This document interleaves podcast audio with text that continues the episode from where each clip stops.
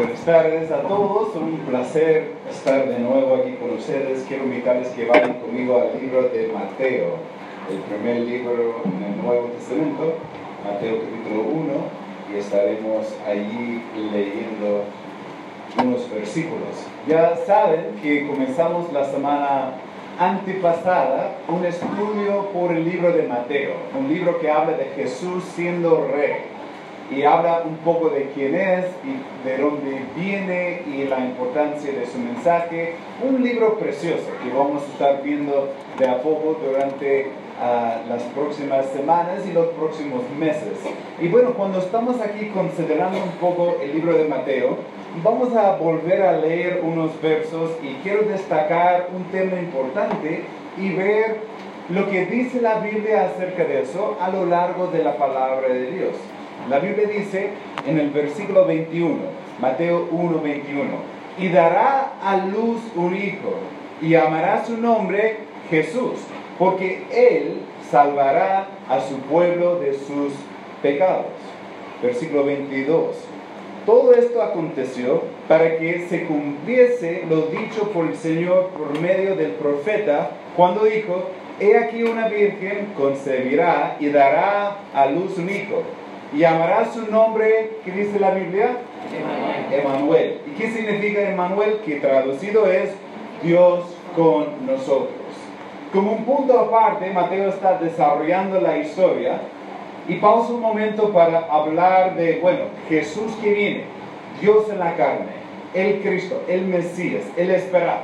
Él vendrá y Él va a cumplir la profecía allí del Antiguo Testamento cuando hablaba el profeta de uno que viene, que será Dios con nosotros.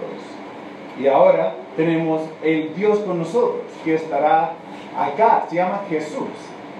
Dios con nosotros.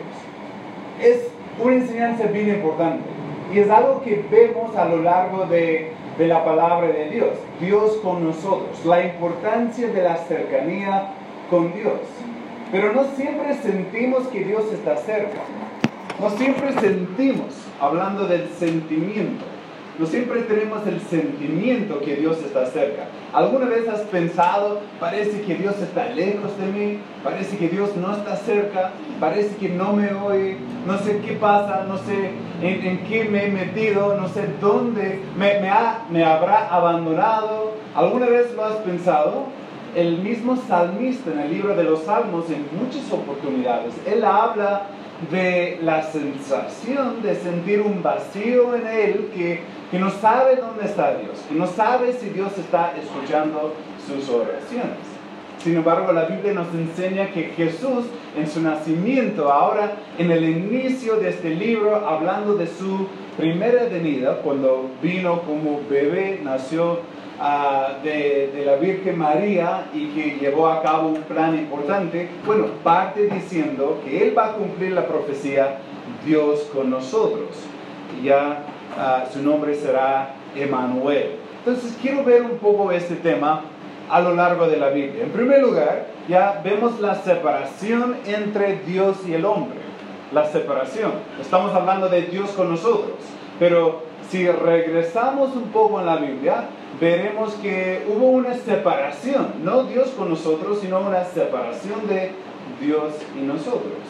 Si regresamos a la primera familia, el primer matrimonio, em, podríamos leer ahí en el huerto de Edén que Adán y Eva andaban con el Señor. Había una relación de cerca, había una comunión, había una amistad. Pero recordamos la historia, ¿no?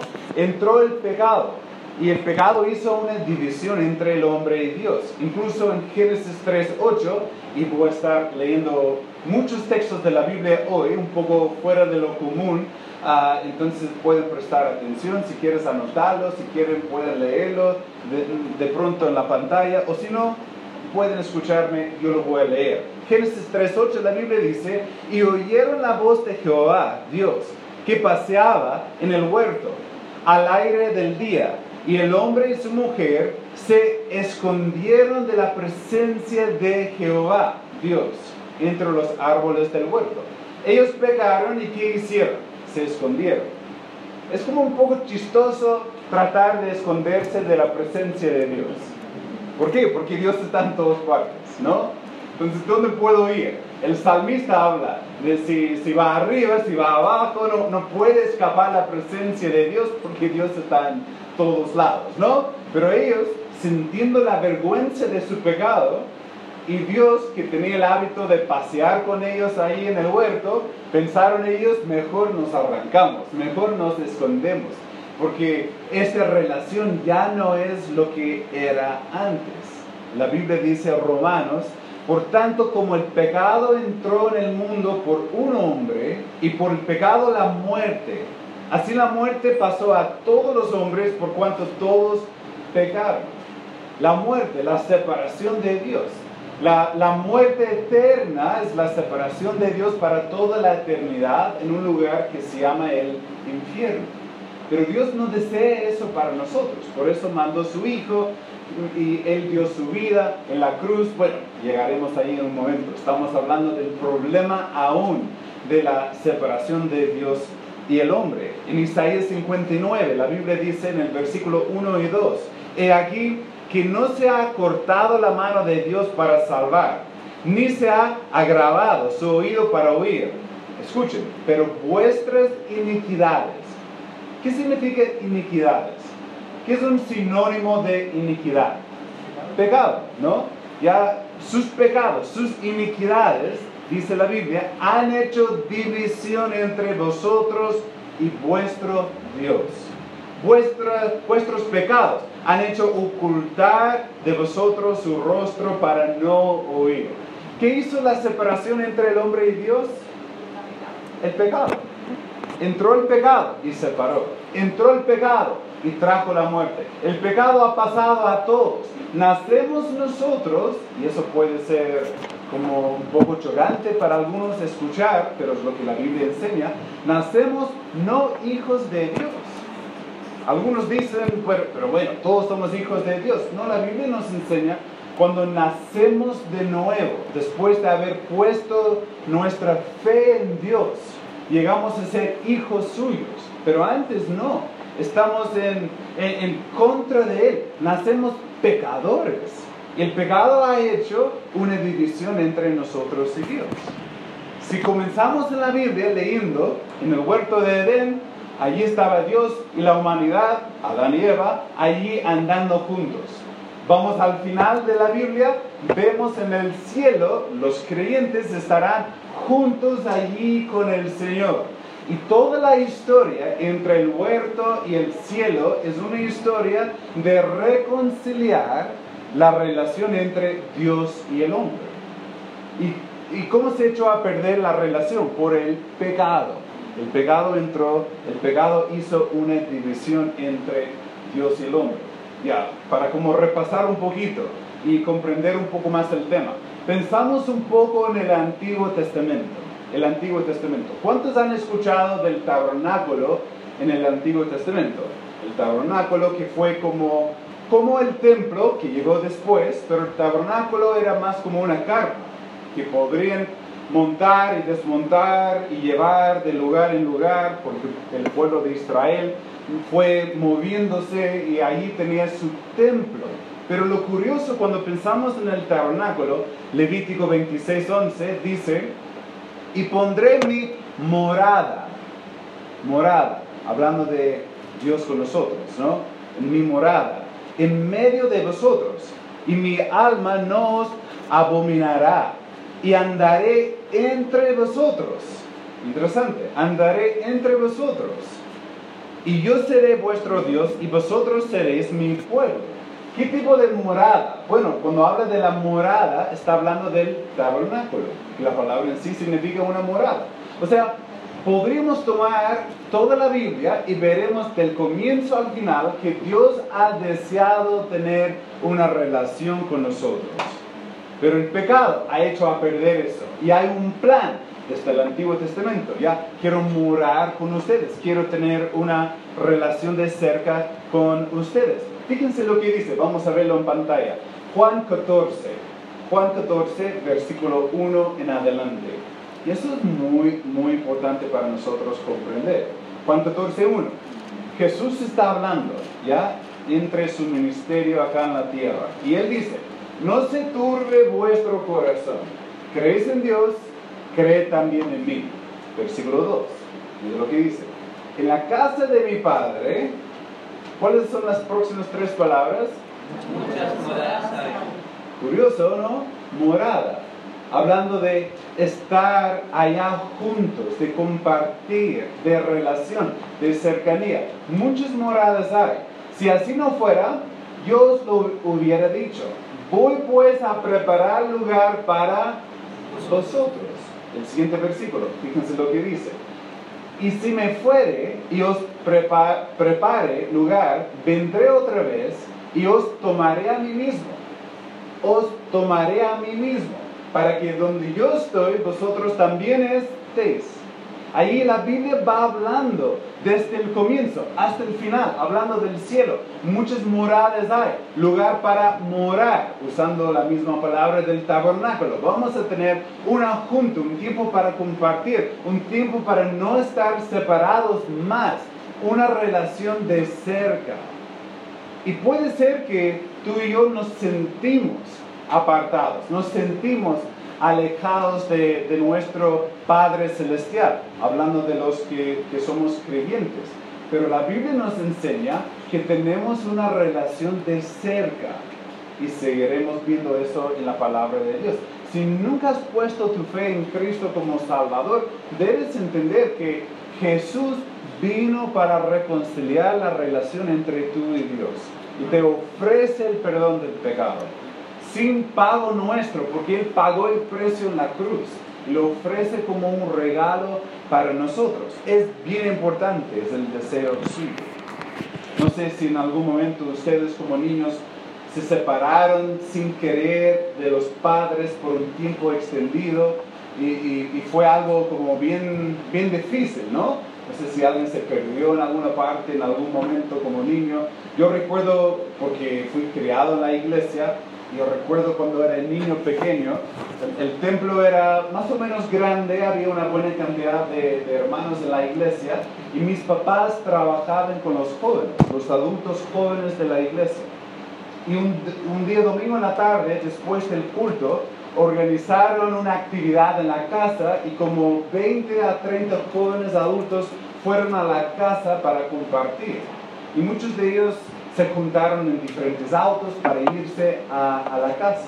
Mi papá y mi mamá se fueron temprano para, o, o apenas que terminó el culto para organizar todo y pensaban ellos que yo me había ido con uno de los, de los jóvenes de la iglesia, como a veces sucedía.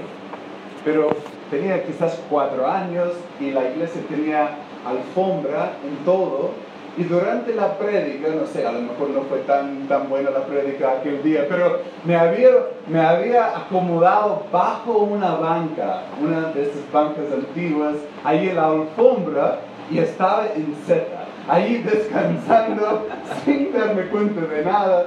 El culto terminó, la gente estaba saludándose, yo escondido por ahí en la esquina bajo la banca y todos apagaron las luces y todos se, se fueron a sus hogares y después pasaron como una hora, una hora y media y allí con una multitud en la casa mis padres preguntaron, y a ver, a ver, ¿dónde está Jason? ¿A dónde se había ido? A ver, ¿por qué, qué, qué le trajo de la iglesia? Y de pronto ya se dieron cuenta, mi papá se subió al auto y fue corriendo a la iglesia y llegó y estaba yo todavía ahí descansando, ¿no?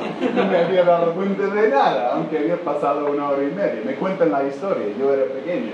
Pero a veces podríamos nosotros separarnos, y quizás tienen historias de, de, de momentos cuando se perdieron en alguna parte. Sí, sé que algunos están pensando, uh, los padres del pastor son tan irresponsables, ¿no?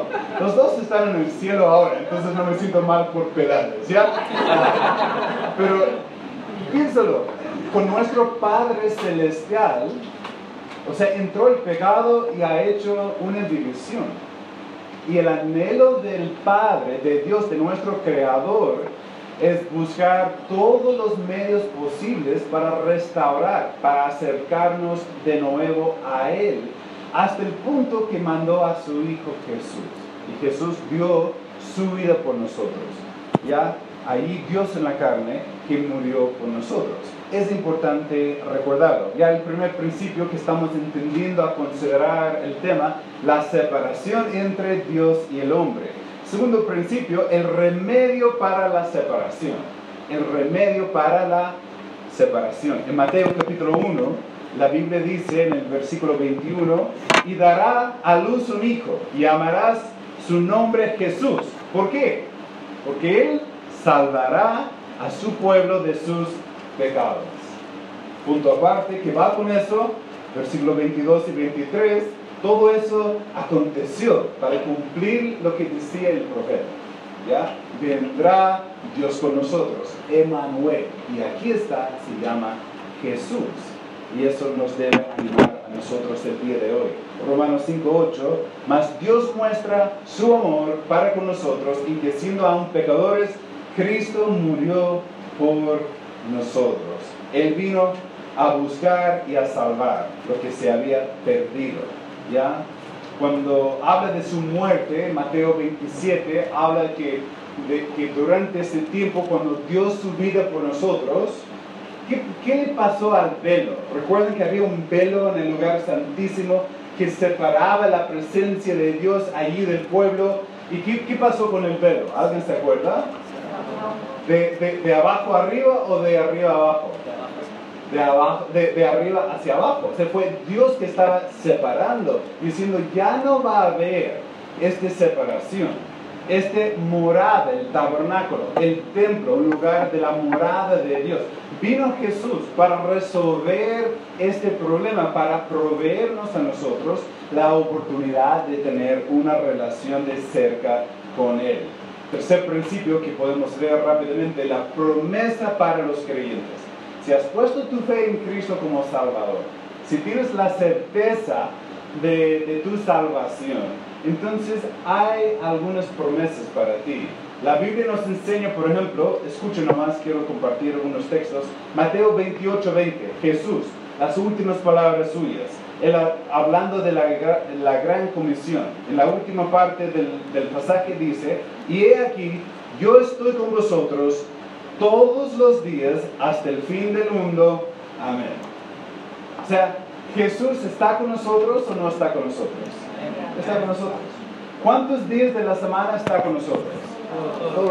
Cuando te sientes que está cerca, está. Cuando no te sientes que está cerca, está.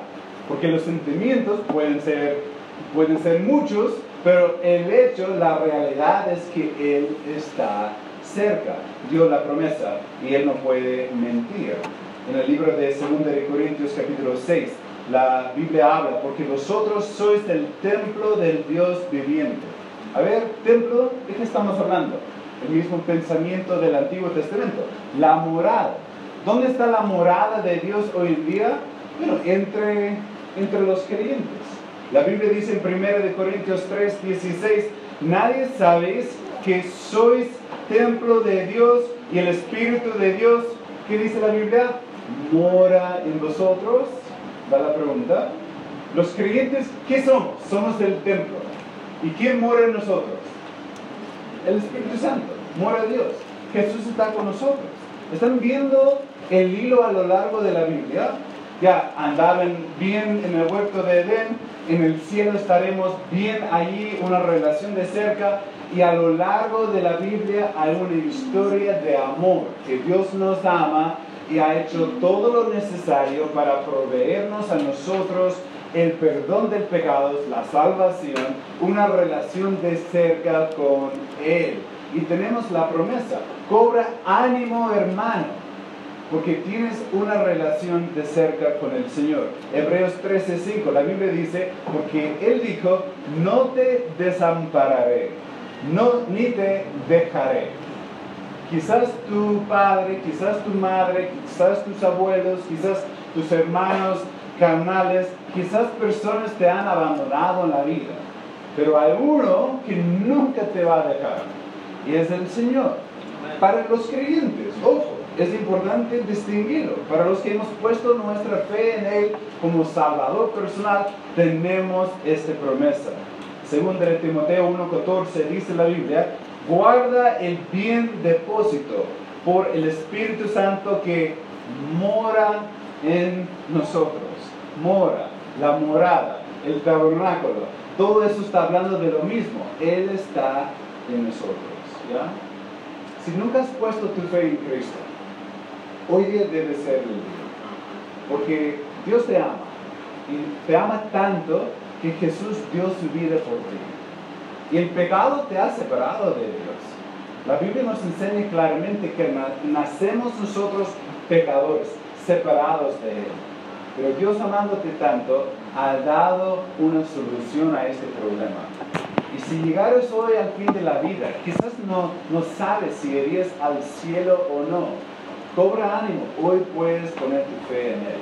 Hoy puedes reconocer que no es por una religión, no es por ninguna iglesia, es a través de una relación personal con Él, entendiendo y creyendo de corazón que somos pecadores y que merecemos la separación eterna en un lugar que se llama el infierno. Pero Él amándonos tanto, pagó el precio de nuestros pecados y hoy puedes reconciliarte con Él a través de lo que Él hizo por ti. Y alguien puede tomar la Biblia después de la reunión, sin compromiso, y mostrarte algunos textos de la Biblia para que entiendas lo que dice la Biblia. Y si ya has puesto tu fe en Cristo, hermano, debemos nosotros andar con la cara en alta porque Dios está con nosotros. No importa lo que estás viviendo, los problemas que estás enfrentando, vivimos en un mundo quebrantado por el pecado. Vas a tener problemas. Ya en el cielo es el lugar sin problemas, la morada eterna con Dios. Pero por mientras no nos ha abandonado, Él está con nosotros. Anímate hoy, confía en Él, acércate más a Él y reconoce que Él está contigo siempre. Tomamos un tiempo para orar. Padre, te agradezco por lo que hemos estudiado. Te agradezco por este mensaje tan lindo en la palabra de Dios. tal vez la gente nos ha fracasado, quizás la gente nos